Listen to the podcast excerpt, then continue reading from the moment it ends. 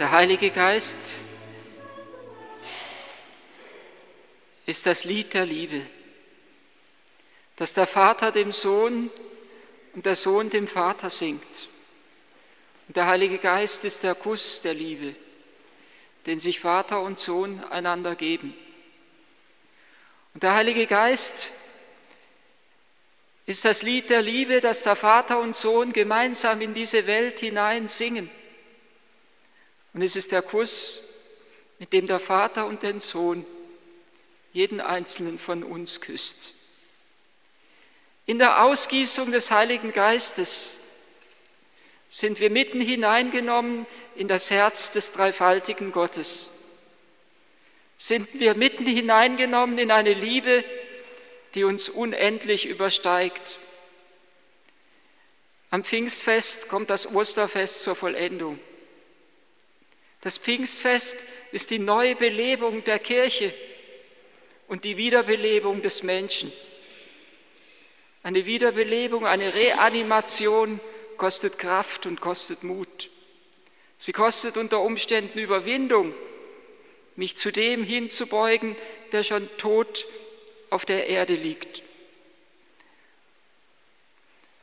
Eine Wiederbelebung kostet Kraft, damit der Lebensodem, der zwischen Vater und Sohn in Ewigkeit gegenwärtig ist, den Menschen wieder erfüllt und damit der Mensch wieder selbstständig atmen kann. Die Kirche atmet nur und lebt nur im Heiligen Geist. Er ist es, so bekennen wir immer im Glaubensbekenntnis. Der Herr ist und der lebendig macht. Ohne das Wirken des Heiligen Geistes wäre das ganze Wirken der Kirche tot. Ohne das Wirken des Heiligen Geistes gäbe es keine Sakramente. Ohne das Wirken des Heiligen Geistes gäbe es keine Vergebung. Und er hauchte sie an und sprach, empfangt den Heiligen Geist. Wem ihr die Sünden vergebt, dem sind sie vergeben. Und das Osterfest des Herrn, das, was der Herr da gesagt hat, das ist ja der Ostertag Christi. Wir sind ja noch einmal in jenen ersten Tag der Woche zurückgekehrt, den wir am Ostertag gefeiert haben. Der Ostertag Christi, der Auferstehungstag Christi wird zum Pfingstfest für die Kirche. Und die 50 Tage, die dazwischen liegen, zwischen Ostern und Pfingsten, sind die Zeit, ist, das ist die Zeit, die der Herr uns geschenkt hat, die der Herr den Jüngern geschenkt hat, dass sie in der Liebe wachsen dürfen, dass sie sich ihm hinschenken dürfen, in dieser Zeit hat der Herr die Herzen der Jünger brennend gemacht.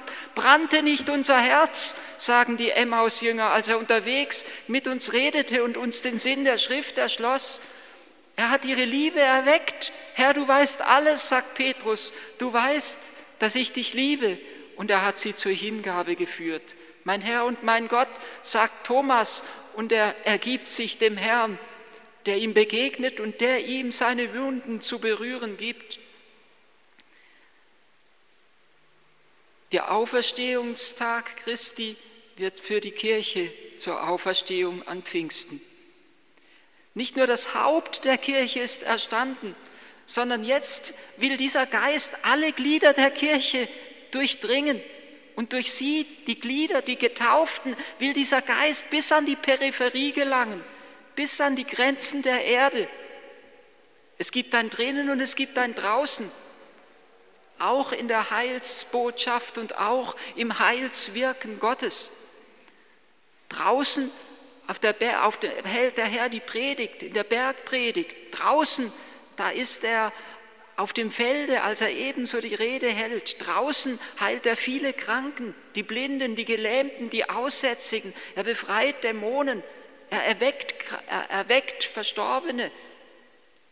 Aber es gibt auch ein Drinnen in der Kirche. Drinnen im Abendmahlsaal gibt er den Jüngern sein Leib und sein Blut. Und drinnen im Obergemach gießt er den Geist über die Jünger aus. Es gibt eine Intimität mit Christus. Und in diese Intimität mit ihm, in die innigste Vereinigung mit ihm möchte der Herr jeden Einzelnen hineinführen. Und ohne diese Intimität, ohne dieses vertraute Miteinandersein mit Jesus, kann es keine Ausgießung des Heiligen Geistes für uns geben. Es gibt es, dass der Herr den Menschen berührt, gewaltig berührt, völlig unerwartet berührt er Saulus auf dem Weg nach Damaskus, sodass er zu Boden fällt. Er berührt ihn mit seinem Wort, es trifft ihn. Dein Wort traf mich mitten ins Herz, sagt einmal der heilige Augustinus. Dieses Wort hat mich geöffnet und hat mich bereitet, den Geist zu empfangen. Es gibt es, dass der Herr die Menschen schlagartig berührt. Draußen berührt er Paulus, der Saulus ist und die Jünger Christi verfolgt. Er berührt ihn, er fällt zu Boden. Aber dann führt er ihn in die traute Begegnung mit ihm. Drei Tage lang ist er im Dunkeln und er isst nicht und er trinkt nichts, bis der Herr einen Einzelnen erwählt, Hananias. Mich berührt immer so, dass er diesen Hananias nur für diese eine Szene erwählt. Was er sonst noch getan hat, was er sonst noch gelebt hat, wissen wir nicht.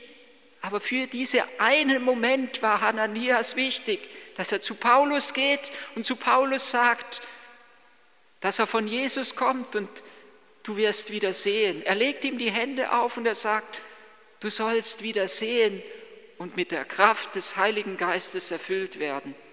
Paulus ist bereitet worden, durch drei Tage hindurch nichts gesehen, nichts gegessen, nichts getrunken. Die Sehnsucht wird geweckt, ähnlich wie die Jünger neun Tage oder zehn Tage lang von Christi Himmelfahrt bis Pfingsten in der Verborgenheit des Obergemachs waren, um den Geist zu erwarten, zu erflehen, zu erbeten. Und die Kirche muss immer eine wachende und eine betende Kirche bleiben, denn nur so kann sie sich dem Wirken des Heiligen Geistes öffnen und dem Wirken des Heiligen Geistes zur Verfügung stellen. Der Herr führt uns in die Innigkeit der Begegnung mit ihm. Und dort am Ostertag wird deutlich, was der Ausgießung des Heiligen Geistes vorausgeht. Die Verkündigung des Friedens und der Versöhnung. Friede, Friede sei mit euch. Zweimal sagt es der Herr. Ohne den inneren Frieden in unserem Herzen können wir den Geist nicht empfangen. Wenn wir voll Aufruhr sind, können wir den Geist nicht empfangen. Deshalb sagt der Herr Friede, Friede, Friede sei mit euch. Und er zeigt ihnen seine Wunden. Er sagt, Friede ist möglich, obwohl es Wunden gibt.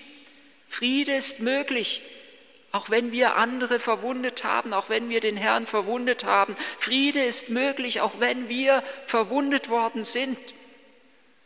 Denn nicht die Wunden sind das Prägende unseres Lebens, sondern der Geist soll uns eingeprägt werden.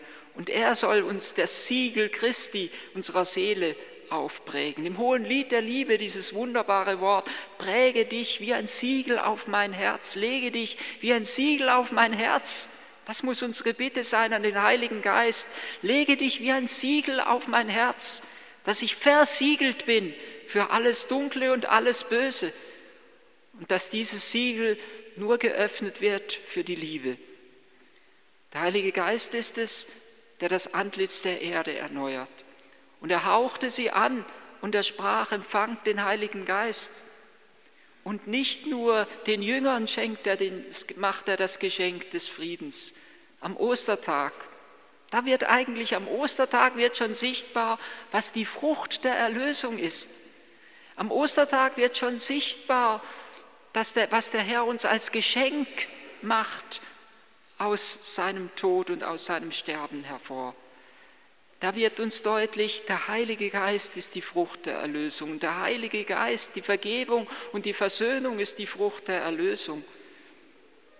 Und nicht nur ihnen schenkt er den Frieden, sondern er überbietet dieses Geschenk, indem er ihnen auftragt, aufträgt, Seid Bringer des Friedens in dieser Welt. Empfangt den Heiligen Geist, wem ihr die Sünden vergebt, dem sind sie vergeben. Nicht nur sie sollen Versöhnte sein, sondern sie sollen andere in die Versöhnung hineinführen, in die Versöhnung mit Gott, in die Versöhnung untereinander. Und das allein, diese versöhnten Herzen, das allein kann das Antlitz der Erde erneuern.